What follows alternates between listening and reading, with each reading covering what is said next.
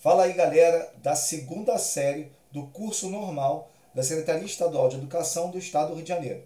Eu sou o professor Roberto Stabile, professor de Geografia, e hoje a gente vai continuar esse maravilhoso bate-papo falando um pouquinho mais sobre determinados elementos ligados ao comércio mundial, à fome, às relações entre os países.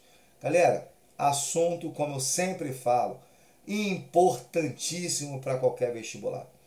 Você fala hoje sobre a questão da fome e sempre é um assunto que você tem na prova do Enem. Então, galera que vai fazer o Enem, pode prestar atenção porque, olha, assunto balela na prova, hein? cai sempre, principalmente com questões falando sobre desigualdade.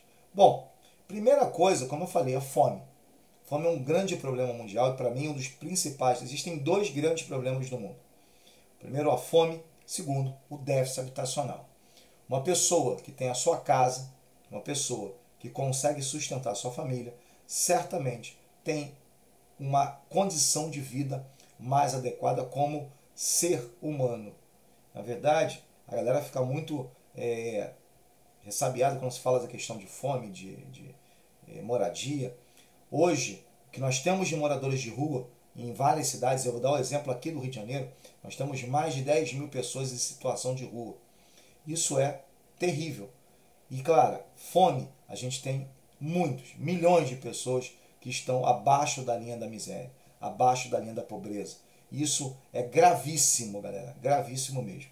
São aspectos que a gente tem que levar em consideração para discutir a questão da fome no Brasil e no mundo.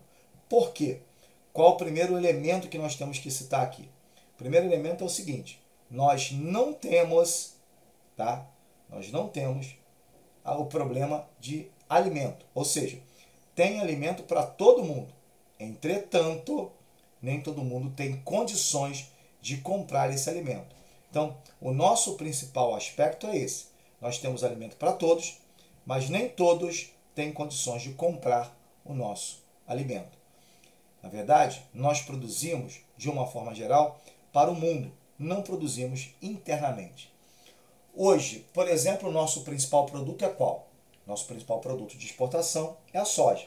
A soja é o nosso carro-chefe na produção e na exportação. Nós comemos soja todo dia? Uma pergunta. Comemos? Vocês certamente responderam assim: não, não comemos, Roberto. Na verdade, o nosso principal, o nosso hábito alimentar é o feijão, é o arroz, é a batata, é o aipim. Esse é o nosso hábito alimentar. Né? Alguns legumes, etc. Mas nós não temos essa, essa proposta de comer soja todo dia. Não, de maneira nenhuma. A soja, ela alimenta o gado, principalmente nos Estados Unidos e na Europa. Na verdade, é uma matéria-prima, não só para a indústria, né, mas também para a agropecuária. Isso mostra um pouquinho qual é a nossa finalidade nesse processo.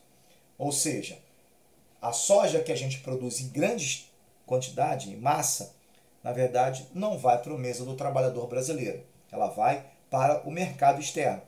E isso interfere diretamente no preço dos outros produtos, que são produzidos muitas vezes em pequenas propriedades, às vezes com problemas relacionados primordialmente ao transporte, que tem a sua carga tributária também elevada, aos impostos e o combustível, fazendo com que o preço final desse produto fique cada vez mais caro no cenário brasileiro. Então, essa é a relação que a gente tem de uma forma geral. Infelizmente, nós temos esse problema na questão do trabalho e na produção de alimentos. Então, a fome hoje ela está relacionada à produção de determinados alimentos que não são destinados à população e mais ainda, questões que estão diretamente relacionadas, claro, à população que não tem dinheiro para comprar esse alimento. A gente chama de distribuição irregular da renda. A desigualdade social faz com que essa população realmente passe por um dos problemas que eu digo que é um dos mais graves do mundo. É a fome. A fome é um dos problemas mais graves do mundo. Então, galera, a gente começa esse bate-papo falando um pouquinho sobre isso. Vou falar um pouquinho daqui a pouco sobre segurança alimentar e entre outros aspectos ligados à agricultura.